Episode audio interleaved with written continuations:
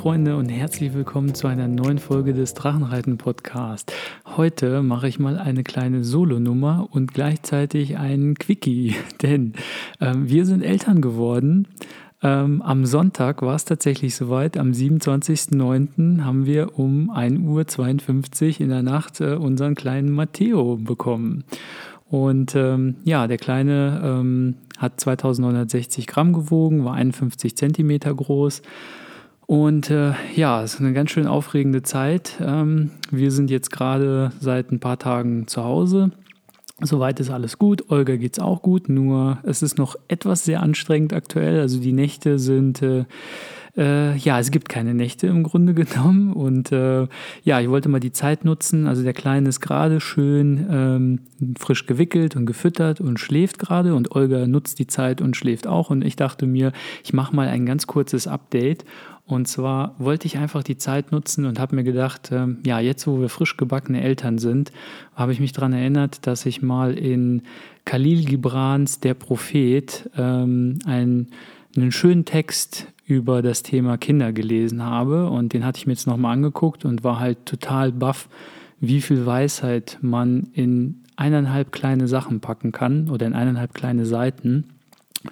Und diesen Part wollte ich euch einfach nur mal schnell vorlesen, in der Hoffnung, dass der Kleine vorher nicht irgendwie rummeckert und äh, ich das noch schaffe. Und er sagte, Eure Kinder sind nicht eure Kinder, Sie sind die Söhne und Töchter der Sehnsucht des Lebens nach sich selbst. Sie kommen durch euch, aber nicht von euch. Und wenngleich sie bei euch sind, gehören sie euch doch nicht. Ihr dürft ihnen eure Liebe geben, doch nicht eure Gedanken, denn sie haben ihre eigenen. Ihr dürft ihrem Körper eine Wohnstatt geben, doch nicht ihren Seelen, denn diese wohnen im Haus von morgen, das ihr nicht aufsuchen könnt, nicht einmal in euren Träumen. Ihr könnt euch bemühen, wie sie zu sein, aber trachtet nicht danach, sie euch gleich zu machen, denn das Leben geht weder zurück noch verharrt es im Gestern. Ihr seid die Bogen, von denen eure Kinder wie lebende Pfeile ausgeschickt werden. Der Schütze sieht das Ziel auf dem Pfad der Unendlichkeit und erspannt euch mit seiner Kraft, auf dass seine Pfeile schnell und weit fliegen. Lasst eure Spannung in der Hand des Schützen auf die Freude zielen, denn so wie er den Pfeil im Fluge liebt, liebt er zugleich den straffen Bogen.